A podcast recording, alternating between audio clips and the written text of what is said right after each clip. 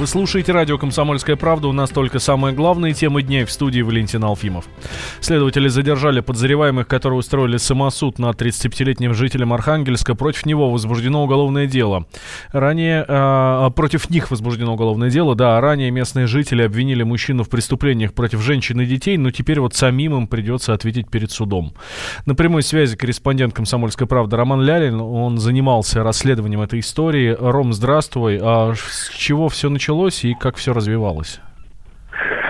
Да, здравствуйте. Все началось полтора месяца назад. Местные жители стали рассказывать в социальных сетях о том, что начались нападения на женщин и детей. Неизвестный мужчина кавказской внешности с ножом нападает на женщин в вечернее время и на детей, э, требует деньги, отбирает карточки, наносит побои. Вот одна из женщин, она получила перелом челюсти. Потом еще среди пострадавших якобы есть 15-летний подросток, который вот опоздал, а, опознал нападавшего, и пятиклассник, которого мужчина якобы пытался душить, но его спасли прохожие женщины, которые отогнали преступника.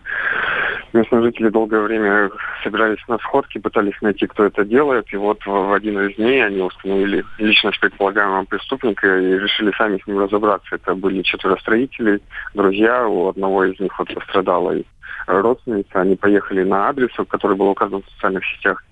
Там им открыли дверь, они нашли прятавшегося мужчину, который был схож по описанию. Они усадили его в свою машину и привезли на центральную улицу. На центральную улицу в этот момент уже было 40 человек, все ждали, когда его привезут. Вот, э, один из подростков опознал нападавшего, сказал, это он на меня пошел с ножом. После этого мужчина, ну, ну, как предполагаемый маньяк, попытался сбежать, его догнали и привязали к столбу, после чего началось жестокое избиение.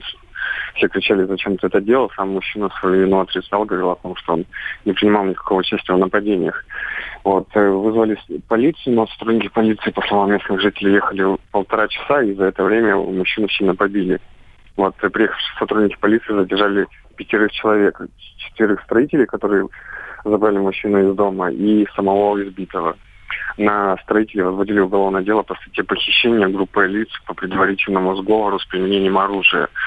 По словам сотрудников Следственного комитета, строители применяли арматуру, били э, этого задержанного арматурой вот, и причинили вред здоровью. Сейчас им грозит до 12 лет колонии. Местные жители тем временем собираются выйти на митинг в поддержку этих строителей, заявляя о том, что те не виноваты, похищения никого не было, а мужчина добровольно приехал с ними на центральную улицу, чтобы разобраться в ситуации. Ром, правильно понимаю, что они не били этого мужчину, а, собственно, и полтора часа его избивали совершенно другие люди? Их задержали? Вот э, жена одного из строителей, э, против которых возбудили дело, сказала то, что строители только привезли его на центральную улицу, после чего уехали. Вот. Э, сами они не принимали участие в избиениях, а других задержанных не сообщается. Интересно. Спасибо большое, Роман. Роман Лялин, специальный корреспондент «Комсомольской правды», был с нами на связи. Следим за развитием этой истории, по-моему, очень интересно. Президент Украины Владимир Зеленский заявил, что Киев будет ждать 7 дней тишины в Донбассе. И после этого, по словам главы, а, украинские военные отведут силы от линии соприкосновения.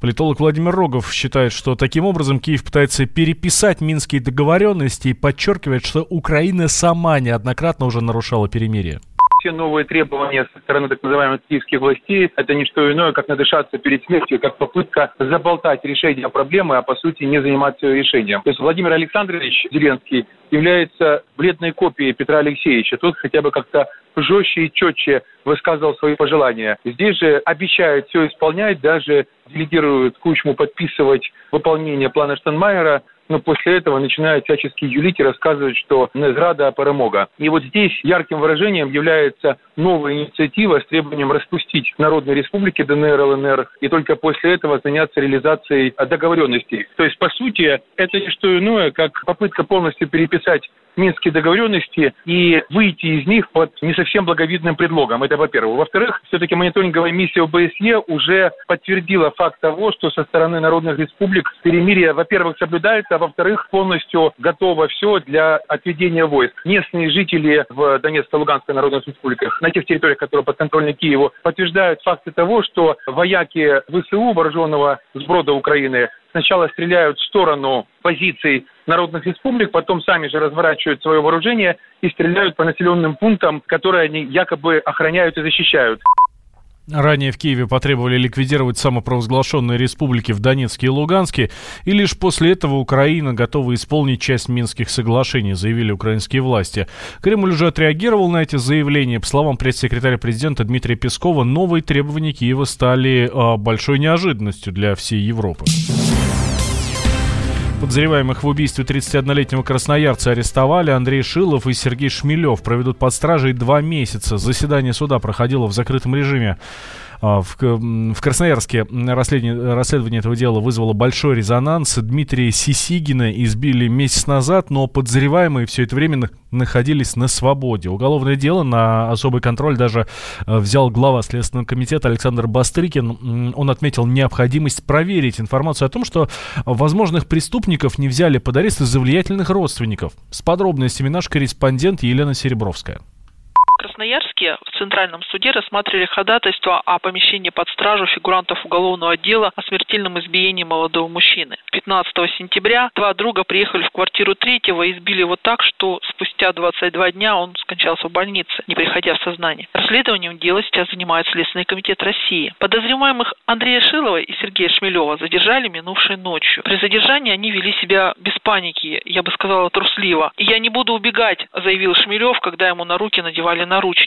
Сегодня суд согласился с ходатайством следствия и обоих арестовали на срок два месяца. Я была на судебных заседаниях, и первый из подозреваемых, Андрей Шилов, отказывается признавать себя виновным полностью. Коротко это звучит так. Не бил, не убивал. Заседание по нему длилось более полутора часов. А вот второй подозреваемый, Сергей Шмелев, похоже, понимает, что операция сейчас не в его пользу, и он частично признал свою вину. Из-за чего конфликт у с Дмитрием? Из-за чего? Из-за слов. Ну, то есть я вспыльчивый человек. Он тоже как бы... У нас произошел конфликт, я как молодой человек. Кровью зачем измазались? Не измазывался, Видео стену показано не так, как оно вообще это снималось. Снимал себе сам Андрей для своей личной нужды. Не знаю, для чего, зачем кому-то он отправлял, я тоже не курсе. Вы раскаиваетесь? Я раскаиваюсь. Вы были пьяны тогда? Да, алкоголем. Добавлю, что заседание проходило в открытом режиме. В зале было полно представителей СМИ, в том числе федеральных, потому что история вызвала общественный резонанс. А толчком послужило видео, которое разместили несколько дней назад друзья погибшего парня. Видео на самом деле шокирующее. Его снимали в квартире погибшего сразу после расправы. Подозреваемые измазали себе лица кровью и кривлялись на камеру, а потом поделились своими подвигами в кавычках в социальных сетях. И когда видео разошлось, когда его увидели красноярцы, это вызвало возмущение. И вчера вечером даже состоялся гражданский сход. У здания прокуратуры Красноярского края собрались около сотни человек. Общественность опасается, что подозреваемые могут избежать заслуженного наказания, потому что родители у них влиятельные. Елена Серебровская, Комсомольская правда, Красноярск можно уйти в большую политику. Но большой спорт пойдет вместе с тобой. Чемпион мира в тяжелом весе. Боксер с самыми большими кулаками за всю историю бокса. Действующий депутат Государственной Думы. А теперь еще и ведущий радио «Комсомольская правда». Николай Валуев в авторской программе «Большой спорт». По средам в 10 вечера по Москве.